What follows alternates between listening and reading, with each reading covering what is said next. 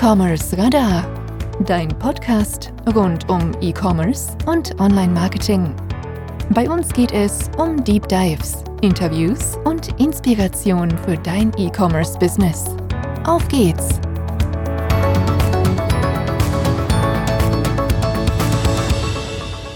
In der heutigen Podcast-Episode führe ich ein Gespräch mit Jörg Kundrat. Jörg hat 2011 mit seinem Studienkollege den Amazon-Händler Kawaii gegründet. Eine tolle Erfolgsgeschichte und aus Kawaii wurde einer der größten deutschen Amazon-Händler. Im ersten Teil unseres Podcasts geht es genau um Kawaii, um den Unternehmer Jörg Kundrat, die Anfänge und wir gehen unter anderem der Fragestellung nach, ob er heute noch einmal auf Amazon durchstarten würde. Wir sprechen über das Online-Marketing, ob ein eigener Shop versus Amazon Marketplace wichtig und richtig ist und noch einiges mehr. Im zweiten Teil des Podcasts sprechen wir über das Problem, was viele Führungskräfte und Unternehmer heutzutage haben. Die richtige Balance zwischen Familie und Beruf zu finden. Jörg beschäftigt sich intensiv mit dem Thema seit einigen Jahren, insbesondere seit der Geburt seiner Kinder. Ein wirklich toller Podcast, hört rein, viel Spaß. Bevor es mit dem Podcast weitergeht, möchte ich euch die Content Suite von PageRangers kurz vorstellen. Mit der Content Suite kannst du datengestützt die perfekten Textinhalte für deine Zielgruppe und insbesondere für Google produzieren. In einem mehrstufigen Setup-Prozess werden verschiedene Recherche- und Benchmark-Analysen für dich umgesetzt, die später im Briefing für die eigentliche Textproduktion dann zur Verfügung stehen und im eigens entwickelten Editor in Echtzeit Hilfestellungen gegeben werden, damit auch du dein Content-Ziel effizient und zielführend erreichen kannst und mehr organische Besucher für deine Webseite begeistern kannst. Wenn auch du die richtigen Textinhalte produzieren oder bestehende Inhalte optimieren möchtest, schau dir einfach die Content Suite näher an und lasse dir den Workflow für mehr Sichtbarkeit bei Google kostenlos und völlig unverbindlich aufzeigen. Bei Interesse einfach digitales-unternehmertum.de slash content im Browser eingeben und das Formular ausfüllen und schon wirst du in Kürze die Content Suite kennenlernen. Viel Spaß! Jörg, schön, dass du da bist. Stell dich doch kurz unseren Zuhörern selber vor. Wer bist du und was machst du alles ganz genau? Ja, Thomas, vielen herzlichen Dank für das wundervolle Intro. Ähm, großartig. Ähm, ja, das auch mal so äh, zu hören über, über, über mich. Also du hast es schon echt super gemacht. Vielen, vielen Dank dafür. Ja, ähm, wer bin ich? Ich bin äh, Jahrgang 82, also heute 37 Jahre alt und du hast es gesagt, äh, Papa von drei Kindern, zwischen, ja, die, die älteste ist sechs und der kleinste ist elf Monate, also noch, noch recht kleine Kinder. Und ja, ganz kurz zu meinem Werdegang, du hast es echt schon angerissen. Ich hab, ähm, bin noch einer der letzten Diplomstudenten. Also ich habe 2009 mit also BWL, also ich habe BWL studiert und Diplomkaufmann gelernt, aber mein erster Job war nach der nach der Uni war bei Amazon, direkt bei Amazon im Hauptsitz in München. Da war ich zwei Jahre in einer Projektmanagement-Rolle tätig und 2011 habe ich gemeinsam mit Kai, Kai Clement, dem Studienfreund Kawaii gegründet. Und ja, äh, du hast ja gesagt, 2019 verkauft und ja, wir, wir, und wir haben das Ganze ähm, ja von Anfang an remote aufgebaut, dadurch, dass klar war, dass, dass wenn Familie ansteht, dass Kai wieder zurück an die Ostsee zieht und ich wieder zurück in das Schwäbische, also äh, Richtung zwischen, ja, zwischen Ulm und dem Bodensee, also viel weiter kann man in Deutschland nicht auseinander sein. Und da, da haben wir gesagt, okay, das ganze Team, alle sollen daheim sein. Und ähm, wir haben damals dann eben Kawaii gegründet, ist also ein Echtlederhersteller, ganz bekannt geworden sind wir durch iPad und iPhone-Taschen ganz in den, in den ersten Tagen. Und dadurch, dass wir die ersten letztendlich waren, waren wir dann in der Folge immer so das Musterbeispiel für Markenaufbau oder erfolgreiches Verkaufen auf, auf Amazon. Mhm. Genau, und du hast auch schon angerissen und darüber reden wir nachher, dass ich mir seit 2014 die Frage gestellt habe, okay, wie kann ich eigentlich ein richtig guter Unternehmer sein, und gleichzeitig aber auch ein guter Familienvater und Partner, ähm, weil ja, wenn, wenn das erste Kind kommt oder wie, wie, wie, wie schaffe ich das? Und das habe ich jetzt in den letzten sechs Jahren mich da intensivst mit der Frage beschäftigt. Mhm. Lass uns zunächst mal nochmal über Kawaii sprechen. Also auch gerade in den Anfängen. Es ist ja immer einfach zu sagen, wir waren die Ersten, aber ähm, mit dieser Gründung sind ja auch viele Herausforderungen gekommen. Nicht nur ähm, was ich sag mal Investitionsrisiken vielleicht angeht, sondern vor allen Dingen nimm uns mal so ein bisschen mit, wie ihr das ganze Remote aufgebaut habt. Äh, viele, gerade jetzt in dieser Tage, äh, die Corona-Krise beschäftigt uns alle mehr denn je ähm, wird ja immer wieder auch davon gesprochen, Homeoffice, flexible Arbeitszeit, flexibles Office zu haben. Wie habt ihr das gemacht? Also wie habt ihr von Anfang an es geschafft, eure Mitarbeiter so ähm, ja, auszubilden, beziehungsweise entsprechend auch so zu formieren, dass sie ähm, produktiv von zu Hause aus arbeiten konntet, oder konnten und beziehungsweise ihr auch im Team funktioniert hat. Das ist ja mal eine ganz wichtige Geschichte. Genau. Also ich, das, das Ganze war ein Prozess und ich möchte noch mal ein bisschen ausholen. Also Kai und ich, wir kennen uns schon seit dem Studium. Also wir haben uns relativ am Anfang kennengelernt und wir hatten immer den Traum, was gemeinsam zu machen. Und ähm, wir hatten, und witzigerweise waren wir dann beide auch nach dem Studium bei Amazon und haben da auch schon überlegt, okay, was können wir machen? Und dann haben wir halt natürlich gesehen, dass ganz, ganz viele erfolgreich auf Amazon verkaufen und gleichzeitig haben wir gesehen, beim ersten iPad, und ich hatte selber ein erstes iPad, dass da an Echtlederhüllen fehlt. Und da haben wir gedacht, okay, das könnte eine Rolle sein äh, oder könnte, könnte genau das sein, was wir gesucht haben. Und dann aber, haben wir aber erstmal nebenberuflich gegründet. Also wir haben das die ersten, ich weiß nicht, halbes Jahr, dreiviertel Jahr ähm, haben wir uns morgens und abends immer zusammengesessen, vor, vor und nach Amazon und haben das Ganze mal durchgespielt. Wir haben da noch nicht die Ledertaschen ähm, eingekauft, sondern wir haben das wirklich anhand eines einfachen Produkts mal durchgespielt. Einfach, wie funktioniert Import? Was ist da steuerlich zu beachten? Wie geht, geht äh, Firmenanmeldung? Ähm, die, die ganzen Fragen, wer würde die Produktfotos machen? Alles haben wir dann ein Dreivierteljahr gemacht und als wir das geschafft haben, das einfache Produkt nach ganz nach oben zu bringen bei Amazon, dann erst haben wir gekündigt und dann sind wir nach China und Hongkong geflogen auf die Messen und haben uns ja, haben uns nach einem richtigen Lieferanten umgeschaut. Und das war jetzt die, die, der, der Anfang. Und da gab es natürlich, was angesprochen, viele so äh, Risiken, ähm, wie viel Geld nehme ich in die Hand. Und das war damals auch so, dass, dass ich letztendlich das Kapital gebracht habe, aber nicht alleine gründen wollte. Und Kai hatte nicht die finanziellen Mittel. Und deswegen war das da auch ähm, nicht, nicht, also finanziell gleich ähm, gleichmäßig aufgeteilt, wofür uns halt viele gewarnt haben. Aber das waren so so die, die ersten Herausforderungen. Aber du hast jetzt die Frage gestellt, wie ging das dann ähm, remote und gerade heutzutage? Und das war dann Prozess. Wir haben dann alleine erstmal angefangen ähm, und haben dann festgestellt, okay, wir, wir brauchen Unterstützung. Ähm, wir brauchen jemanden, der uns im, im, Kundenservice unterstützt, jemand, der unsere Website pflegt ähm, und SEO-technisch betreut. Und dann haben wir nach und nach mh, ähm, ja, Leute hinzugeholt. Und ähm, wir haben dann immer von, von Anfang an kommuniziert und gesagt, ja, wir planen das aber so wirklich remote. Wir haben kein Büro. Ähm, damals hat, das war 2011, wir hatten noch keine Kinder, wir haben gesagt, ha, wir waren da noch, ähm, ja, wir waren immer viel beim Ski oder Snowboard fahren, haben immer mit dem Gedanken gespielt, äh, ja, zu kiten. Und wir haben gesagt, hey, wir wollen aber auch das machen, wenn halt das Wetter ideal ist. Also wenn es gerade geschneit hat, am nächsten Tag Skifahren zu gehen. Also das ist daraus auch letztendlich geboren ähm, die Idee. Hm. Habt ihr, habt ihr ganz klassisch als FBA, äh, mit FBA angefangen? Das heißt, ihr habt dann entsprechend die Waren aus China importiert, bei Amazon quasi hinterlegt und äh, habt dann quasi euch um die Organisation, all das, was du gerade so ein bisschen geschildert hast, euch gekümmert. Und so ist das Ganze dann gewachsen.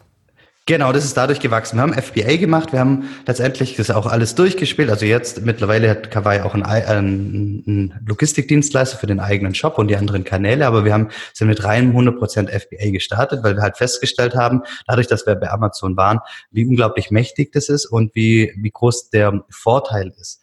Ähm, die Kunden bei Amazon, die lieben halt äh, Amazon Prime und, und ist denen halt wichtig und haben gesagt, okay, es, es wird eigentlich, wenn wir auf Amazon als Vertriebskanal ähm, setzen, dann führt an, an, an, an FBA kein Weg dran vorbei. Plus, es ist ein unfassbar günstig. Also wir haben das am Anfang auch durchgespielt, gibt es Alternativen und haben halt festgestellt, okay, ähm, es ist fast nicht machbar, ähm, das günstiger anzubieten als Amazon selber. Und ähm, und dann halt noch der, der Riesenvorteil, dass die Kunden auch Amazon vertrauen und ihrem Logistikweg. Und deswegen haben wir gesagt, setzen wir von, von Anfang an auf, auf Amazon FBA. Und das haben wir weltweit gemacht. Also wir haben immer äh, direkt von der Produktion wir haben mittlerweile, äh, oder Kawaii hat mittlerweile eine Mitarbeiterin in, in, in China, ähm, die halt wirklich die Qualitätssicherung äh, sicherstellt in, den, in, den, in, den, in der Fabrik oder in den Fabriken. Und dann wurde halt immer direkt nach Deutschland geschickt, direkt in die USA, direkt nach Japan, ähm, und um wirklich möglichst alles, alle ja, Zwischenstationen äh, zu eliminieren und ja,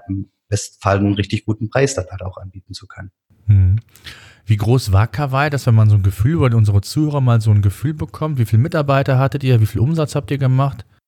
Genau, also in, also ich sag mal, die, die, die Spitzenzeiten, also Spitze war ähm, 14 Mitarbeiter, ähm, ein großes Social Media Team beispielsweise, ähm, und auch über komplett über Deutschland verteilt, waren Stuttgart, Fulda, Hamburg, Bremen. Ähm, und äh, ich, das, das beste Jahr war 3,6 Millionen Euro Umsatz und 140.000 bestellte Artikel über Amazon. Hm. Jetzt hast du es eben schon mal gesagt, vielleicht können wir da auch ganz kurz drüber sprechen. Das Thema Online-Marketing, äh, Social Media und Co. Ähm, wie wichtig würdest du sagen, ist, vielleicht fangen wir mit der Frage an, Amazon heute noch? Also würdest du heute potenziellen Herstellern, Unternehmern empfehlen, bei Amazon noch anzufangen? Oder ist der Zug abgefahren? Muss man zu, zu sehr in die Nische gehen, weil ansonsten die Herausforderung zu groß ist? Ist es zu kapitalintensiv? Oder Würdest du es immer noch empfehlen heute, je nach Branche, Produkt? Klar, davon wird es immer ein Stück weit abhängig sein, aber würdest du es immer noch als attraktiven Kanal sehen und würdest du es heute nochmal machen? Ja, also letztendlich ist ähm, die erste Frage ist, wie du schon gesagt hast, wer bin ich eigentlich? Bin, möchte ich jetzt gerade starten? Möchte ich also das nächste Kawaii werden oder bin ich schon ähm, eine gefestigte äh, Marke, die schon wirklich relevanten Umsatz macht? Offline wie online und überlege mir, okay, ist Amazon jetzt was oder nicht. Ähm, in jedem Fall, in jedem Fall braucht man eine Amazon-Strategie, weil Amazon ist einfach der wichtigste Online-Vertriebskanal und muss sich halt wirklich die Frage stellen, kann ich darauf verzichten? Möchte ich darauf verzichten? Ähm, also Amazon ist unglaublich stark, wächst unglaublich stark. Also von dem her ähm, ist es halt unglaublich herausfordernd, äh, über andere Kanäle ähnlich viel Reichweite zu generieren oder, oder auch Umsatz zu generieren. Hm, wenn ich jetzt, äh, also ich gehe mal das Schritt für Schritt durch, ähm, weil angenommen, ich bin jetzt äh, Student oder, oder ja auch berufstätig und ich überlege mir, okay, ich möchte jetzt neben, nebenher was machen oder was aufbauen, was vielleicht mal dann mein Vollzeitjob wird. Also sprich, das nächste Kawaii, ähm, möchte ich das machen oder nicht? Ähm, da ist es so, dass es definitiv schwieriger ist als damals, als 2011. Zum einen, weil es einfach unfassbar viel Wettbewerb gibt. Es ist so, dass ähm, alle Amazon-Strategien mehr oder weniger öffentlich ähm, einzusehen ist. Also jeder hat ähm, das vollständige Wissen.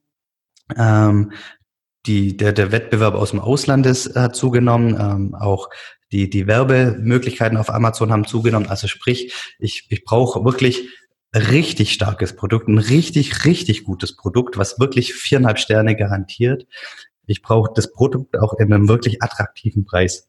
Das, wenn ich, äh, man, man darf nie vergessen, dass auf Amazon es echt unglaublich schwierig ist, ähm, den USP darzustellen, weil jeder Kunde auf Amazon einfach nur nach den äh, über den Suchschlitz kommt, ja, und er sucht einfach einen Begriff wie keine Ahnung, Desinfektionsmittel oder, oder iPhone-Hülle oder wie auch immer.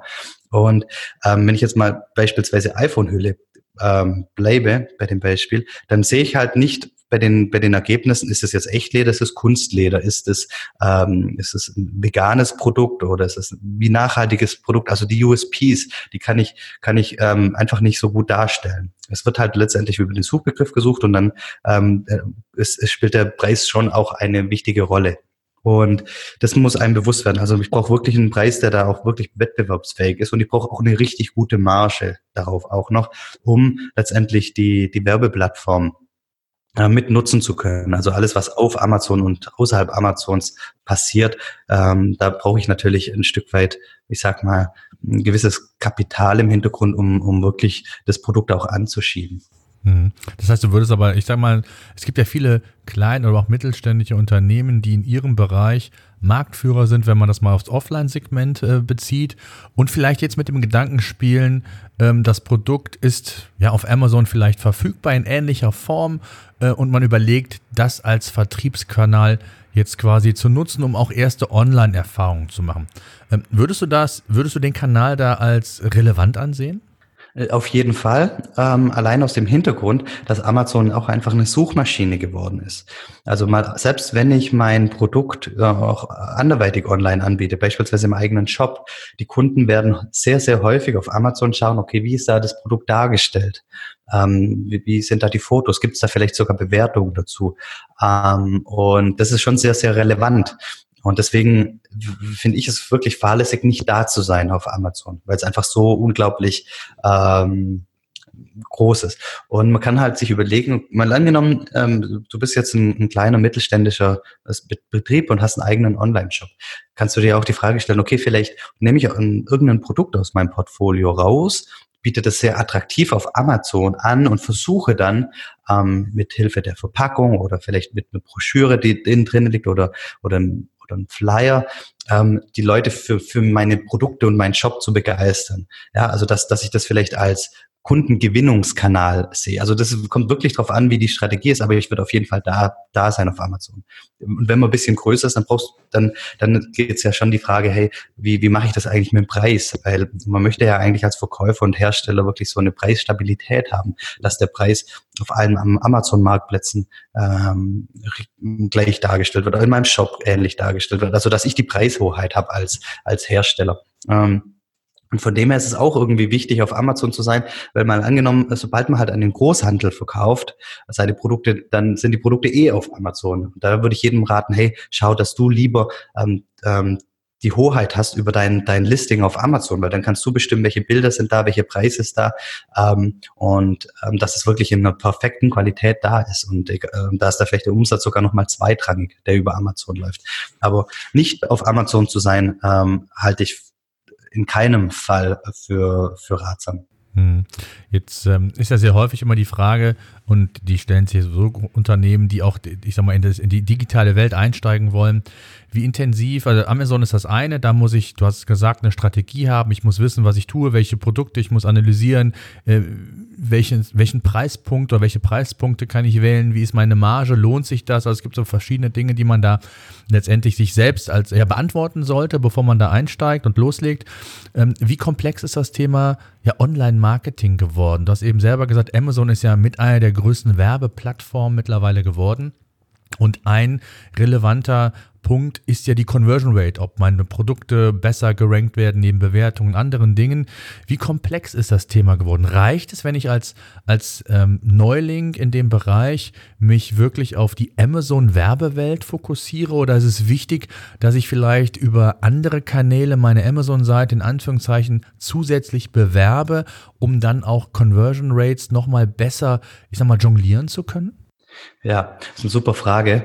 Ähm, wenn ich jetzt aus der Offline-Welt komme, aus dem stationären Handel, wie auch immer, und ich mache den ersten Schritt jetzt online, dann würde ich sagen, ähm, konzentriere dich erstmal auf Amazon, weil dieses Online-Marketing-Feld ist einfach unheimlich komplex. Und egal mit wem man redet, äh, man hört was anderes. Die anderen sagen, hey, mach SEO, mach deinen eigenen Shop. Die anderen sagen, mach ähm, Social ähm, Advertising, wie auch immer. Aber da, da kann man sich halt relativ schnell verlieren.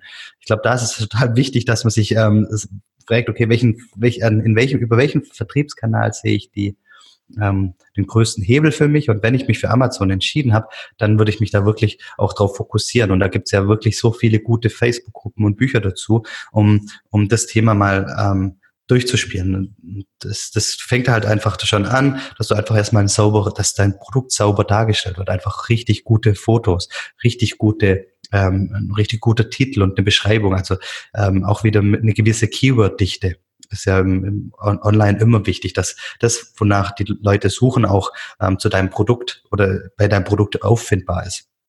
Ähm, und aber auch, dass man Kundensprache spricht. Also die ganzen, ganzen Dinge sind da unglaublich wichtig auf, auf Amazon. Und dann, wenn, wenn ich jetzt die, die, die Basics gemacht habe, also das heißt Top-Bilder, ähm, wirklich ähm, relevanter Titel und äh, eine, eine saubere Beschreibung. Und ähm, dann kann ich mir den, den nächsten Schritt gehen und sagen, okay, welche, welche Marketing-Tools von Amazon nutze ich, ja? Und dann würde ich auch Stück für Stück da reingehen und, und, und lernen. Ja, und, und erst mal, wenn ich, wenn ich das Spiel einigermaßen ähm, gestartet habe und beherrscht habe, dann würde ich mir Gedanken machen, okay, wie kann ich jetzt noch von außen ähm, ja, Reichweite hinzufügen. Weil wie du schon gesagt hast, Conversion Rate ist, ist sehr, sehr wichtig. Aber was natürlich auch wichtig ist, die absolute Anzahl, wie viele Leute auf dein Produkt gehen, ja. Ähm, es ist halt schon ein Unterschied, ob zehn Leute dein Produkt finden oder tausend Leute. Und da ist es natürlich super, wenn man irgendwelche Möglichkeiten hat, beispielsweise über Newsletter, den man vielleicht schon hat, oder über Newsletter anderer Leute, ähm, ähm, ja, konsistent, ja, mögliche Kunden auf, auf sein Produkt auf Amazon zu bringen. Mhm. Ähm, Aber ich würde immer, immer, immer empfehlen, also, also das ist meine persönliche Ansicht, immer, je nachdem, wie, welche Größe ich habe und welche, welches Team ich habe, aber mal angenommen, man ist relativ klein und, und hängt noch viel an einem selber, einfach so Schritt für Schritt das angehen, sonst, sonst verzettelt man sich. Jetzt ist ja im klassischen, ich sag mal, in der klassischen Online-Welt abseits von Amazon ja so, ich kann äh, SEO betreiben und könnte theoretisch SEO autark betreiben. Ich brauche zwar einen langen Atem, das ist eher mittel- und langfristig ausgelegt, aber ich kann es schaffen, über bestimmte Maßnahmen, viel Content-Produktion und, und, und, ähm, dass ich organische Sichtbarkeit aufbaue und relevante Besucherströme auf meine Seite bekomme. Ist das im Amazon-Umfeld mit Amazon SEO autark überhaupt möglich oder ist die Kombination mit auch dort Werbung oder die, die Plattform als Werbekanal zusätzlich noch zu nutzen ein absolutes Muss? Ähm, vielleicht kannst du da mal so ein bisschen aufklären.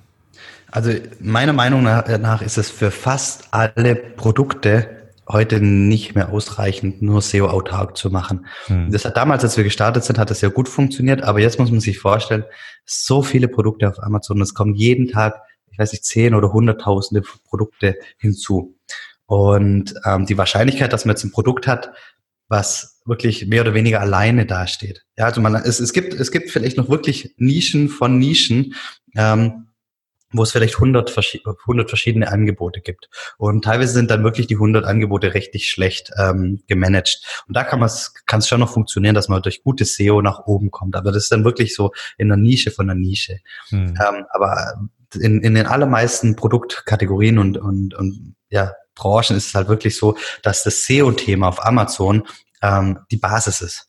Mhm. So was ich vorher gesagt habe. Also das, ist, das sind einfach die Hausaufgaben, die man, die man machen muss, weil es gibt so das ganze Wissen ist eigentlich mehr oder weniger frei verfügbar. Ja, ich, das können 16-Jährige nebenher bei der Schule können können sich einlesen und einarbeiten und erfolgreich auf Amazon verkaufen mit also durch das SEO-Wissen rein mhm. theoretisch.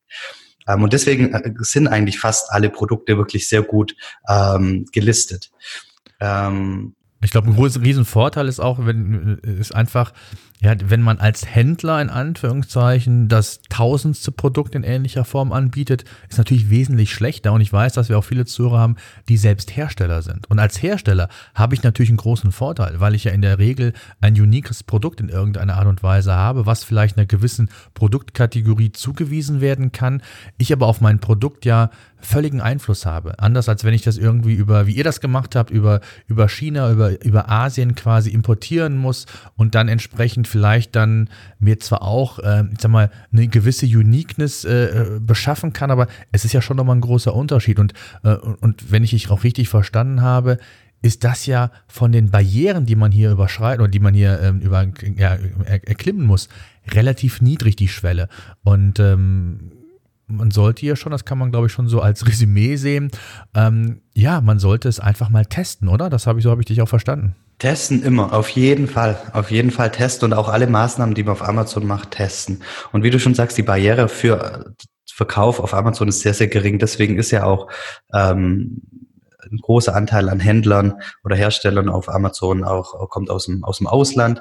Und aber als Hersteller, wenn jetzt hier irgendein Hersteller zuhört, dann würde ich immer empfehlen, ja, schau dir Amazon an, mach das, mach sauberes Amazon SEO. Da gibt's auch wirklich, äh, wenn man es nicht selber machen will, wirklich sehr gute ähm, Freelancer oder Agenturen, die einen da unterstützen. Und dann ist man, hatten wir eine, wirklich eine Sichtbarkeit, ähm, die einem auch wirklich für alle anderen Kanäle helfen können. Also ich kriege häufig das, das, das Gefühl äh, oder, oder auch zurückgespielt, ähm, beispielsweise von einem Hersteller, der gesagt, oh, ich bin sehr, sehr stark im stationären Handel. Mhm. Aber wenn der Vertriebs ähm, Mitarbeiter rausgeht in den stationären Handel und sagt, hier sind meine Produkte, dann guckt sich der stationäre Handel immer an, wie ist denn das Produkt auf Amazon?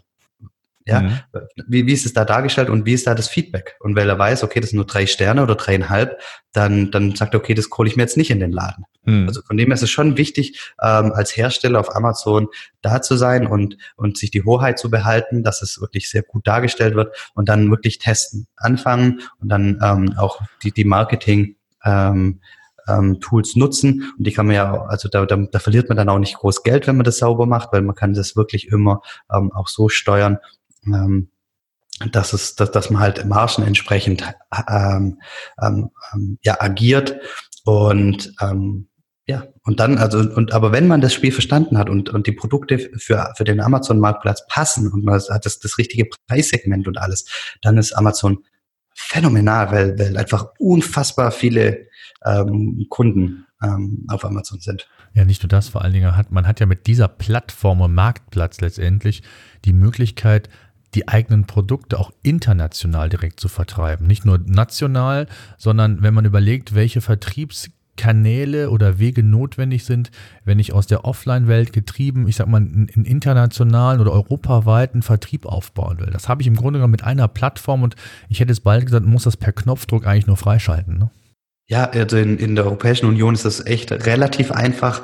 Das ist echt ähm, also es noch, war noch nie so einfach wie heute. Und selbst wenn man noch weiter denkt, also wir hatten die, damals die ersten Produkte in den USA und in Japan verkauft und ich war in den beiden Ländern damals noch nie. Also in Japan bis heute nicht und damals war ich auch noch in den USA nicht. Und wenn ich mir überlege, was das uns gekostet hat, dort ähm, ähm, ja, sichtbar zu sein oder tätig mhm. zu sein, das ist, das war das ist echt überschaubar. Und trotzdem habe ich die Möglichkeit, den Zugang zu, zu ähm, ja, Millionen von Kunden. Wie du schon sagst, auf Knopfdruck. Absolut. Was würdest du denn sagen, wie wichtig ist es dennoch, um mal so vielleicht so eine abschließende Frage rund um das Thema Amazon hinzukriegen, da vielleicht auch nochmal der Hinweis an unsere Zuhörer, wenn wir das Thema nochmal in der Tiefe äh, besprechen sollten, gerne auch mal eine E-Mail an podcast.digitales-unternehmertum.de oder über die klassischen Social-Media-Kanäle mir ein Feedback geben, dann werden wir das sicherlich auch initiieren. Wer da Interesse hat, kriegen wir sicherlich auch hin. Was aber noch spannend ist in dem Zusammenhang, ist ja die Frage, inwieweit man sich ähm, abhängig machen sollte. Ähm, man spricht natürlich, weil wir hatten selbst mal hier im Podcast einen, der als Student nebenbei angefangen hat, ich glaube im Bereich CrossFit Produkte anzubieten. Und äh, ich glaube, kurz vor Weihnachten wurde ihm dann das äh, der Hahn zugedreht bei Amazon. Hat, glaube ich, drei Wochen gedauert, ähm, bis der Account dann wieder freigeschaltet wurde. Also sprich, das Weihnachtsgeschäft beziehungsweise auch das wichtige Nach-Weihnachtsgeschäft im Januar ist eigentlich komplett ja, äh, unmöglich gemacht worden durch diese Tatsache. Wie würdest du heutzutage gerade so dieses Thema eigener Shop versus Amazon ähm, als Parallelstrategie sehen? Also ähm, Start, ähm, so habe ich dich verstanden, einfach mal ganz ähm, ja einfach und, und ohne große Hürden bei Amazon starten. Aber ich glaube, es ist schon wichtig, parallel oder dann relativ schnell auch, sich ja ein weiteres Standbein aufzubauen oder zu diversifizieren, damit da nicht ein zu großes Risiko auf dieser einen Plattform ist. Egal in welche Richtung das geht, ob der Account gesperrt wird, ob der Wettbewerb vielleicht zu groß wird, ob ich nicht die Sichtbarkeit erlange, die ich mir vorgestellt habe. Und gerade auch was, was Kundendaten angeht, du hast es eben gesagt, Newsletter und Co., da kann es schon sinnvoll sein, auch eine eine Strategie zu fahren, das Ganze dann irgendwann auch mal über einen eigenen Shop zu machen, oder?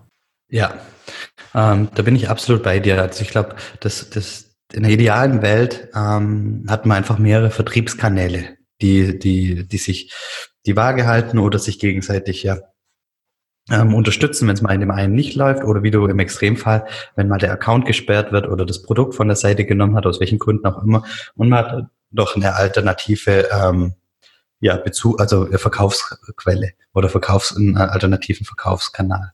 Mhm. Das, die, die Abhängigkeit. Die Schwierigkeit ist halt, in, es gibt in einer gewissen Weise halt auf jeden Fall eine Abhängigkeit. Wenn ich erfolgreich bin auf Amazon, dann bin ich abhängig davon, was, was mit meinem Produkt oder mit mir, meinem Account passiert. Bin ich nicht auf Amazon, habe ich auch irgendwie eine gewisse Abhängigkeit, weil, weil alle anderen verkaufen auf Amazon und, und man ist selber nicht da. Und ähm, im, im Shop habe ich halt immer die Herausforderung, ähm, wie kriege ich da die Kunden rein? Weil auf Amazon sind halt einfach schon 20 Millionen Kunden in Deutschland einfach schon mal da, im Shop halt noch nicht. Aber ich bin da absolut bei dir. Ähm, und deswegen habe ich das auch vorher eingangs gesagt. Ich würde das schon so gestalten, dass, dass im zweiten Schritt oder vielleicht sogar im ersten Schritt der, der Shop da ist und ich die Kunden dafür begeister, auch vielleicht bei mir im Shop einkaufen zu können. Vielleicht kann ich da ein, ein Kundenerlebnis generieren, was über Amazon gar nicht möglich ist. Ja, mhm. vielleicht kann ich da irgendwie was machen, was, vielleicht gibt es die Möglichkeit, ein Abo-Modell zu machen, wenn ich Socken verkaufe, ich weiß es nicht, oder irgendwas, so dass die Kunden am Ende des Tages ähm, bei mir im, im Shop landen. Weil da hast du, hast du recht, hast du nicht die Abhängigkeit. Mhm. Klar, da, da, da, muss natürlich alles funktionieren, was du machst, weil häufig ist halt, wie kriege ich die Leute in meinen Shop? Über SEO, klassisch SEO oder halt Advertising, Google Ads oder Facebook Ads. Und das heißt halt da auch, auch da bist du in einer gewisser Weise abhängig, weil mal angenommen, Google ändert irgendwas am, am, am Algorithmus oder an ihrer Ads-Strategie, dann kann sein, dass das von heute auf morgen auch der Umsatz einbricht, weil ich einfach noch nicht darauf vorbereitet bin oder sich irgendwas verändert, was, was nicht passt, ja. Und mhm. von dem her ist es, glaube ich, immer gut, ähm, wenn man, wenn man, ja, wenn man seine, sein, seine Vertriebskanäle in verschiedene, ja, ähm, wie heißt es, in verschiedene Körbe verteilt. Ja.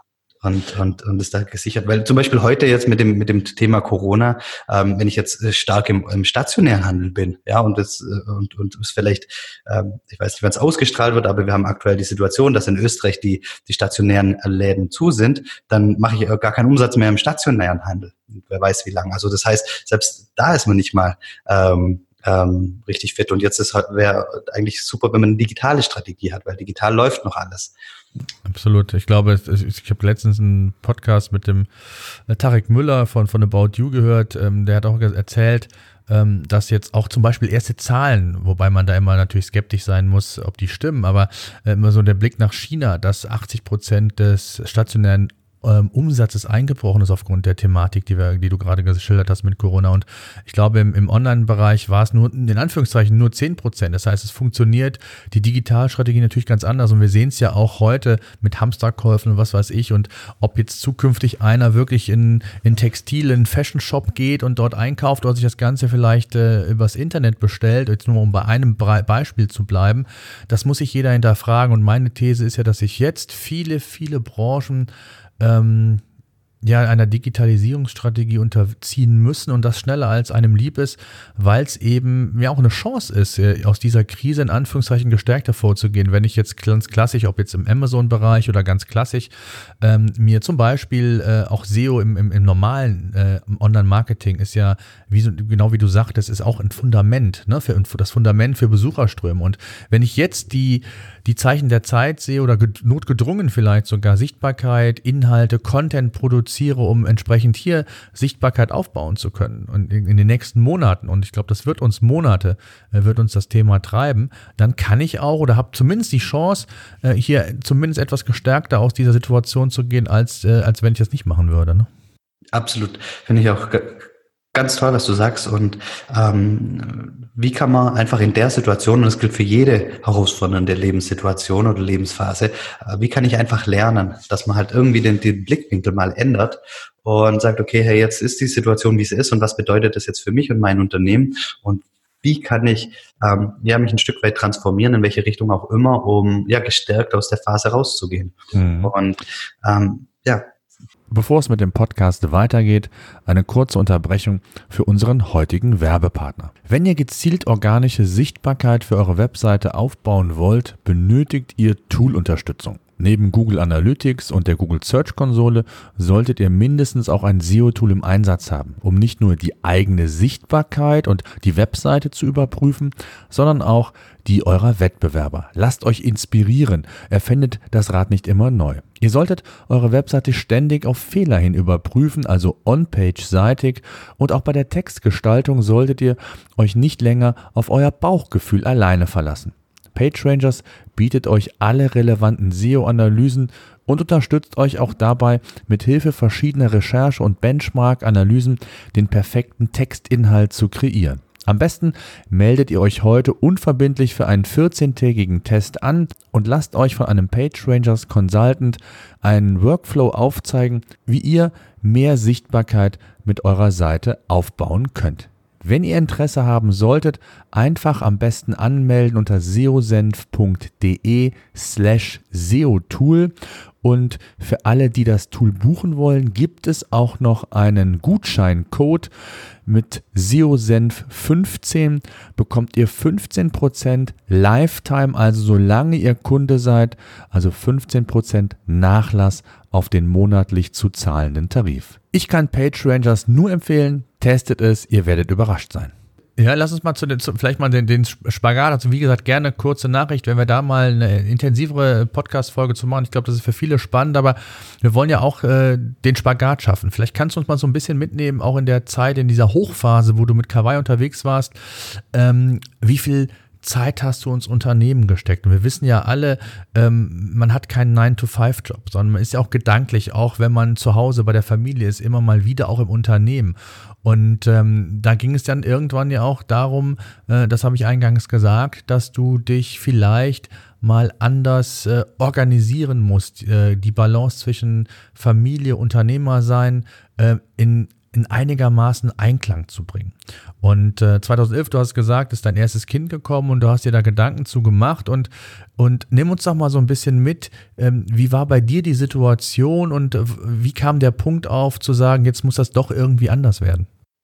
Genau, also ähm, ich möchte noch mal einen Schritt äh, voraus, äh, noch, noch, noch in, weiter in die Vergangenheit gehen. Und zwar ähm, ja, haben sich meine Eltern recht früh scheiden lassen. Und da hat es einfach die, nicht funktioniert. Und für mich war aber immer irgendwie ähm, klar, wenn, wenn ich mal die Chance habe und Familienvater werde, dann, dann möchte ich ähm, ja dafür auch was tun und, und, und möchte, ich, ich hatte immer so, oder habe das Bild von so einem harmonischen Familienleben im Kopf. Und ja, 2011 war die Gründung von Kawaii und 2014 kam mein erstes Kind, Februar 2014. So war es genau, ja. Genau. Und es war eine, also davor einfach intensive Unternehmerzeit, ja.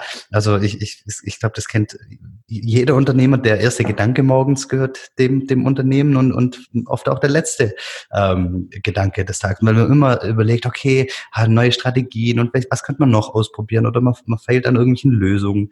Ähm, das, das, da ist man einfach immer irgendwie drin. Dazu kommen natürlich auch viele Reisen, was auf, auf Messen, auf Konferenzen in Deutschland, aber auch bei mir zwei, dreimal im Jahr eine Reise nach, nach China ähm, für, für eine Woche oder zwei Wochen. Und also da, da kommt ja, das kennt ja jeder das Leben. Und dann war ja 2000, äh, Februar 2014 kam meine Tochter auf die Welt. Drei Wochen später hat, bin ich an Hodenkrebs erkrankt und war da ein bisschen im Krankenhaus. Und da hatte ich mir auch schon, also das war auch wieder für mich so ein Wake-up-Call und sage, okay, hey, jetzt bist du Vater, jetzt hast du das Unternehmen und, und, und wie machst du das jetzt? Und da habe ich dann halt angefangen, so für mich, weil ich, weil ich, ich habe ja auch damals schon von zu Hause aus gearbeitet. Das heißt, äh, ich hatte nicht mal eine räumliche Trennung letztendlich zwischen, zwischen dem beruflichen und dem familiären Teil. Und ähm, ein, ein Wort, was man heutzutage viel hört, ist das Thema Achtsamkeit. Das heißt, ich habe mich auch gefragt, okay, wie kann ich, wenn ich dann im Familienleben bin, auch gedanklich wirklich im Familienleben sein und nicht noch ähm, ein paar Schritte weiter im Büro. Nachher habe ich angefangen, mich erstmal ähm, selber coachen zu lassen. Ich habe da echt viel äh, versucht zu lernen, ähm, was kann ich machen und habe dann angefangen, erstmal ein Thema Produktivität hat mich interessiert. Wie kann ich einfach noch mehr in ja, in der gleichen Zeit machen oder oft auch, wie kann ich noch mehr in noch mehr Zeit machen. Äh, keine Ahnung, auf Thema Produktivität habe ich dann mich eingearbeitet, Unternehmensführung. Ich habe Achtsamkeitsseminare besucht. Ähm, ich habe dann auch eine Ausbildung zum Mentalcoach gemacht. Das habe ich alles so ein bisschen für mich gemacht, alles immer mit dem Hintergedanke, okay, weil wie, wie kann ich das schaffen? Weil ich wusste, es liegt am Ende des Tages an mir, ob, ob, ob es ein harmonisches Familienleben wird, das liegt an mir. Ähm, und, und es kommt von mir aus. Die anderen, also meine Frau und meine Kinder sind nicht dafür verantwortlich, dass ich glücklich bin mit, mit dem Leben. Und ähm, da habe ich dann halt einfach viel für mich gemacht und, und habe dann, dann festgestellt in dem Prozess, dass es ganz, ganz, ganz viele anderen Unternehmen genauso geht. Ja, dass, dass sie sagen, okay, es fällt uns so schwer, ähm, beide Seiten, also das Berufliche und das Private in Einklang zu bringen. Und das Schwierige ist halt, dass dass halt im, im Job, gerade als Unternehmer, dass das gefühlt ganz, ganz viele Themen wichtig und dringend sind. Und ich sag mal, die schreien dann auch immer tagtäglich im Alltag recht laut. Aber die, die familiären Sachen, ja, ähm, das heißt, eine tiefe Beziehung zu sein, seinem, seiner Frau oder seinen Kindern, das, das schreit im Grunde genommen nicht laut, ja. Das ist einfach eine Sache, die sich über, über, über Jahre hin, hinweg entwickelt. Und deswegen ist es so schwierig, ähm, auch ja da ein Augenmerk drauf zu, zu, zu lenken, weil wenn im Alltag, äh, wenn man immer nachgibt dem, was low, also was was wichtig und dringend ist, dann sind es häufig halt die beruflichen Themen, weil da da brennt irgendwas, da muss was gemacht werden, da da gilt es irgendwas zu optimieren. Und im Familienleben halt nicht die Themenbereiche sind halt so krass unterschiedlich. Ja, im, im Familienleben geht es am Anfang um um Windelwechseln, um wackelige Zähne und solche und so weiter und so fort. Und im, im Berufsleben gibt's halt so so teilweise so fundamentale, also businesskritische Themen. Und und da ist es so wichtig, das habe ich gelernt für mich und, und, ich, und ich denke für jeden, dass man sich halt wirklich bewusst wird, okay, was bedeutet für eigentlich für ein ähm, Familienleben? Was bedeutet einem auch, auch die eigene Gesundheit darüber hinaus? Also ich sag mal immer auch die anderen Lebensbereiche ähm, im, im Blick zu haben, weil häufig schauen wir halt erstmal dann hin, wenn wenn wenn es weh tut, ja. Also wann wann ändert sich ein Mensch, ja? Aus zwei Gründen. Zum einen, er ist Neugier, er ist, er ist neugierig, wenn er sich optimieren will, wenn er weiterkommen will, aber der Hauptgrund ist eigentlich, wenn er leidet, ja. Wenn irgendwas passiert, wenn, wenn wie in meinem Fall eine schwere Krankheit damals mit dem Hodenkrebs oder ähm, ähm, ja, wenn, wenn die Frau droht auszuziehen oder ein Jobverlust, wie auch immer, oder ein Tod in der Familie, irgendwie sowas. Erst wenn sowas ein, eintritt, dann, dann fängt, fängt man an, sich zu hinterfragen. Und ich möchte halt gern so, so gern andere Unternehmer dafür sensibilisieren, sensibilisieren, jetzt hinzuschauen in der Phase, wo es eigentlich ganz gut läuft. Ähm, ähm, was will ich eigentlich? Und ähm, für mich war immer wichtig, dass ich am Ende des Lebens ähm, nicht, nicht, nicht bereue äh, oder nicht bereuen muss, dass ich ja, zu wenig ähm, oder mit, ja nicht achtsam genug war und nicht genug für meine Familie da war. Was würdest du denn sagen? Ich meine, in der Theorie hört sich das ja immer einfach an, das wissen wir auch. Die Praxis, das wirklich umzusetzen und sich auch diszipliniert an, an solche Themen zu, zu, zu setzen, zu wagen, das auch mal zu hinterfragen. Was hat dir dabei geholfen? Hast du bestimmte Tools verwendet? Hast du dir bestimmte Eigenheiten angeeignet, wo du gesagt hast, du hast dir ganz konkrete Zeitfenster genommen, ähm, auch Pausen oder äh, waren es vielleicht auch moderne Kommunikationstools, die dir es möglich gemacht haben, auch mal ja, gewisse Phasen fürs Unternehmen aufzubringen am Tag, dann auch mal wieder sich um die Familie zu kümmern. Ähm, ich sag mal Videoconferencing, Collaboration Tools und all das, was einem so die Arbeit letztendlich ähm, erleichtert. Ähm, wie bist du an die Sache rangegangen? Wie hast du konkret denn Veränderungen geschafft? Das ist ja das Spannende. Genau, also wie gesagt, es ist ein Prozess gewesen bei mir, dadurch, dass ich mir das alles so selber angeeignet habe. Aber wenn ich jetzt mal so runterbrechen darf, ist, sind es verschiedene Punkte. Der erste Punkt ist definitiv die Haltung, die eigene Haltung.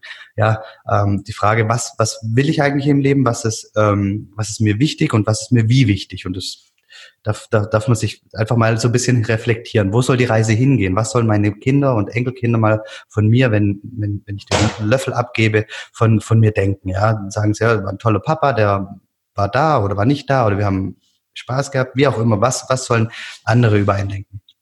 Also das ist ähm, das eine, die Haltung. Ja.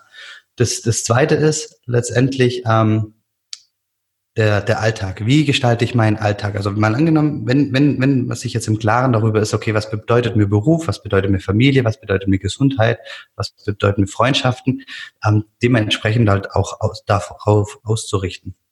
Bei mir sieht es so aus, ähm, dass ich ganz, dass ich meinen Alltag halt ganz klar angeschaut habe. Was mache ich eigentlich tagtäglich? Dass ich, ähm, ich in meinem Alltag ist, sind Zeiten für mich eingebaut, beispielsweise in, in Form von einer Morgenroutine. Ich stehe morgens um 5.03 Uhr auf und habe dann von fünf bis halb acht, acht, bis, bis die Familie wach wird und, und, wir gemeinsam frühstücken, ähm, noch viel Zeit für mich und, und für meine wichtigsten Themen. Ja. Und das ist ganz, ganz wichtig, dass ich mir halt angeschaut habe, welche Rituale habe ich tagtäglich und habe halt äh, sichergestellt, dass die halt auch immer zielorientiert und bewusst sind, ja, und nicht unterbewusst und, und kontraproduktiv. Beispielsweise ist es einfach äh, nicht zielorientiert und, und, und bewusst, wenn man am Frühstückstisch ähm, schon LinkedIn incheckt oder seine E-Mails, ja, oder überhaupt während der Familienzeit. Also, dass man sich wirklich mal ganz genau hinschaut, ähm, was mache ich tagtäglich? Ganz wichtig halt auch.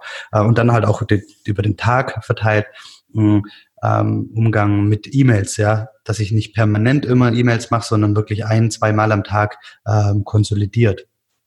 Ähm, und ich, ich, ich, sag, ich nenne jetzt hier nur ein paar Punkte, das sind ganz, ganz viele Punkte. anderes Thema ist auch ein Arbeitsendritual zu haben. Das ist ganz, ganz wichtig und, und vor allem von den allermeisten unterschätzt und nicht, nicht bewusst und nicht gelebt.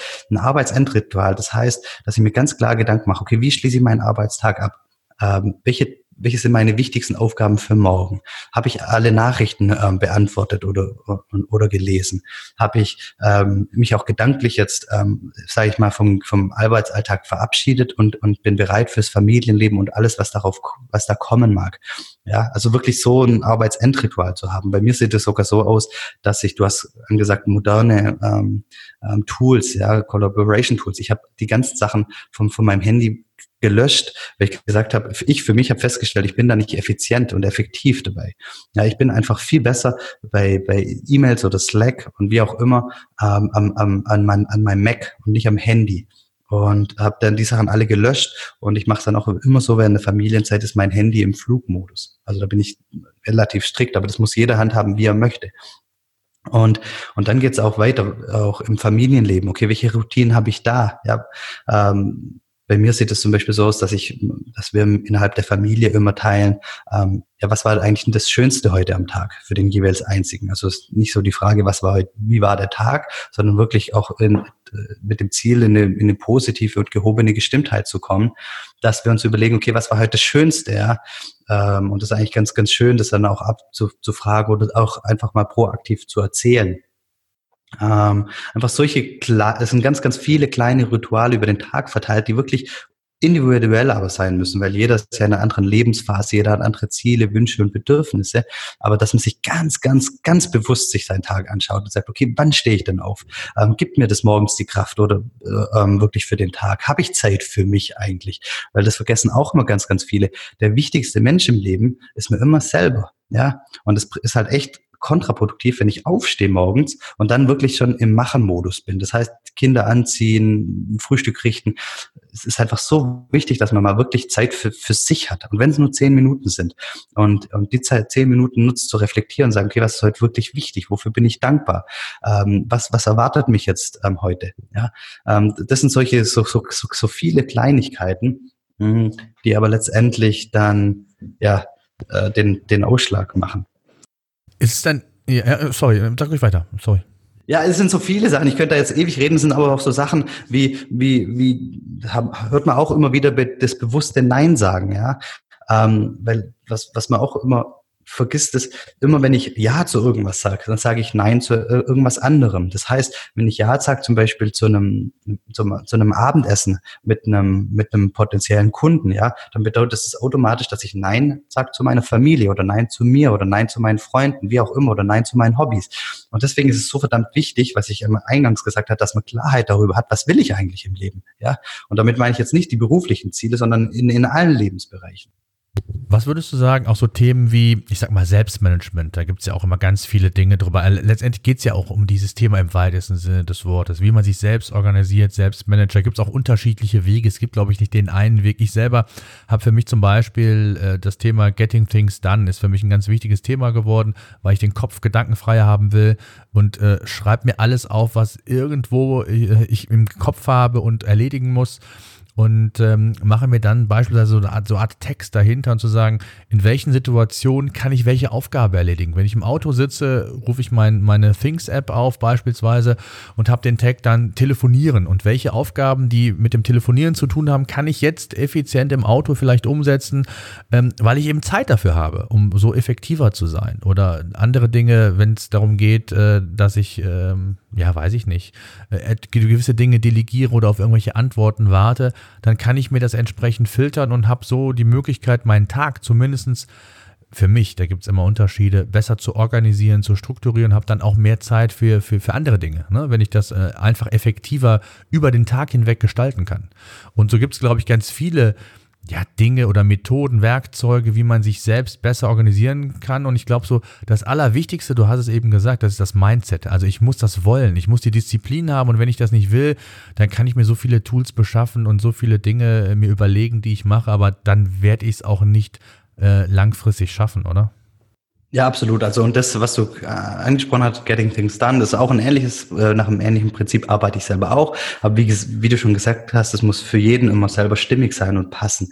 Und ähm, aber die Philosophie ist da davon auch ja, ähm, viele Dinge zu batchen oder zu konsolidieren. Das heißt auch, ähm, wie du schon gemacht hast, wenn, wenn du im Auto bist und du, du schaust dir dann deine Calls an und dann machst du einfach deine drei, vier Calls hintereinander. Oder du bist jetzt in der Stadt und hast dann in, in deiner Things-App oder welche App du auch immer nutzt, nutzt, alle Dinge, die du in der Stadt erledigen willst, um zum Beispiel beim Einkaufen, wie auch immer, oder, oder E-Mails zu bearbeiten oder wie auch immer. Das ist ein, einfach so eine, eine Sache. Aber das Wichtigste und das alle vor, steht über allem ist wirklich die Haltung, die Einstellung oder Mindset genannt. Ähm, weil wir leben halt häufig ähm, noch in, in dem Mindset, das auch, ja, wo wir uns viel zu viel von äußeren Dingen beeinflussen lassen, ja. Und deswegen meine ich, dass die innere Haltung ist so entscheidend. Was will ich eigentlich? Was, was ist mir wichtig? Und ähm, übernehme ich komplette Verantwortung oder nicht? Ich, ich nehme immer gern das Beispiel mit dem Stau. Ja, mal angenommen, ich, ich fahre in einen Stau rein oder, oder du fährst oder irgendjemand fährt in den Stau rein. Ja, dann gibt's jetzt es ist häufig die Reaktion, dass man sich erstmal ärgert, oh, Mist, Stau. Ja, aber die Frage, und, und dann ist die entscheidende Frage, wie gehe ich damit um? Ja, lasse ich mich treiben und ärgere mich über den Stau, über den Stauverursacher oder dass ich jetzt zehn Minuten oder eine halbe Stunde zu spät zum Meeting komme. Oder aber ich mache den Shift, den Mindset-Shift und ich habe die Haltung, okay, ich sage, okay, hey, da ist jetzt mein Stau. Es ist, wie es ist. Und was kann ich daraus machen? Du, du, du telefonierst dann vielleicht durch, ähm, dein, deine Kontaktliste durch oder de, die, die du schon immer mal wieder anrufen wolltest, oder du hörst da noch ein, zwei Hörbücher oder dein Hörbuch weiter, du Podcasts weiter. Wie auch immer. Und das ist genau das. Du hast dann die, du hast die, die, die Wahl und, und bist in der Verantwortung zu entscheiden, äh, wie du darauf reagierst, ja. Und, und, und, und das ist häufig so was, was, was ich immer wieder bemerke, was, was fehlt, ja. Und das ist genauso auch im Familienleben, ja. Ähm, jeder hat die Verantwortung oder, und, und die, ja, zu entscheiden oder hat die, ja, wie, wie er mit, mit den, mit den Reizen in der Familie umgeht, ja. Weil, wenn ich nach Hause komme oder du nach Hause kommst, du weißt nie, was einen erwartet. Ist da alles Friede, Freude, Eierkuchen oder äh, top, ähm, herrscht das Chaos? Genau. Und, und da ist halt auch die Frage, lasse ich mich da treiben oder bin ich jetzt letztendlich der Fels in der Brandung und ähm, ja, entscheide mich proaktiv dafür, dass ich jetzt entspannt bin und gelassen bin und, und, und energiegeladen bin. Also die Haltung ist mega wichtig.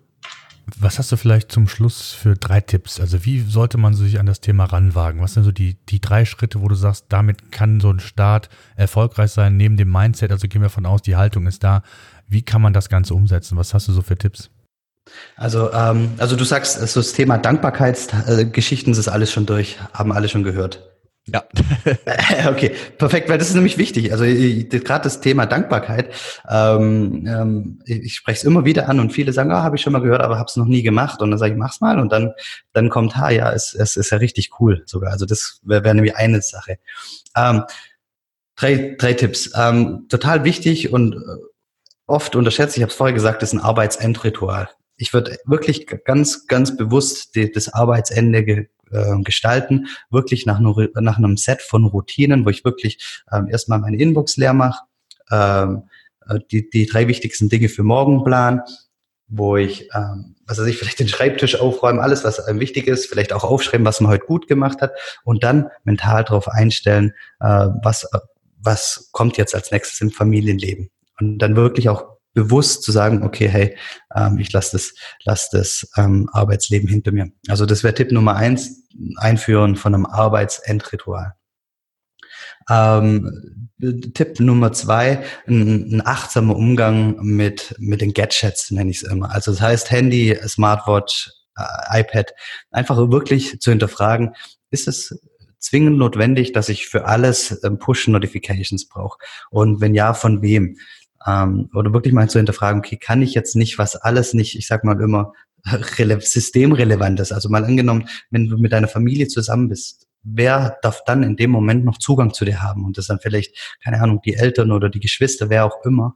Aber dass alles andere wirklich, ähm, ja, ähm, ja, pausiert ist. Also im Idealfall die Apps runtergeschmissen oder halt wirklich auch zum Beispiel bei WhatsApp alle Kontakte auf Stumm stellen und nur die wichtigen haben noch Zugang. Also die poppen auch auf. Also ganz, ganz wichtig, ähm, für das Thema Achtsamkeit im, im, im Alltag, sage ich mal, ist der richtige oder was heißt der richtige, der, der bewusste Umgang mit, mit, mit, den, mit den Tools. Ähm, Tipp Nummer drei. Ich würde mal sagen, ähm, bestimmt auch schon oft gehört und und und ähm, ich glaube, da wiederhole ich auch vieles, was schon vielleicht irgendwo mal gesagt und gelesen wird, ist, ähm, versucht euch in der Meditation. Ähm, ich finde, äh, Meditation ist so ein unfassbar gutes Tool, ähm, um mal bewusst Zeit zu haben für, für nichts. Also, dass man einfach mal in einem Alltag ähm, den Moment hat, ähm, innezuhalten und einfach mal auch zu beobachten, was denke ich jetzt eigentlich und wie springen meine Gedanken und dann immer wieder zurückzukommen zu einem selber. Das hilft ungemein auch über den, über den Rest vom Alltag hinweg, ähm, zu merken, wenn, wenn, ich sag mal, wenn der, wenn die Gedanken irgendwo hinwandern. Egal, ob ich jetzt beim Arbeiten bin und versuche, möchte fokussiert zu, möchte fokussiert arbeiten und die wandern dann irgendwo anders hin. Oder aber auch im Familienleben, dass, dass ich merke, wenn ich gerade mit den Kids spiele, ähm, dass ich merke, okay, jetzt bin ich in der Präsentation für morgen, ah, habe ich jetzt gesehen, ich komme wieder zurück. Ähm, das hilft einem so un, un, unfassbar im, ja, ich sag mal, im Moment zu bleiben und achtsam zu sein. Ähm, ja, also das würde ich als drittes Tool, wenn man das so nennen darf, noch mitgeben. Super. Ich danke dir mal sehr für deinen Einblick. Ähm, lass uns gerne eine Folge-Ausgabe machen. Ich bin mir sicher, dass da auch zum Thema Amazon, auch zu dem, was wir gerade besprochen haben, noch viele Rückfragen kommen werden. Ähm, ich danke dir erstmal bis hierhin sehr und äh, wünsche dir weiterhin viel Erfolg. E-Commerce Radar, dein Podcast rund um E-Commerce und Online-Marketing. Bei uns geht es um Deep Dives, Interviews und Inspiration für dein E-Commerce-Business.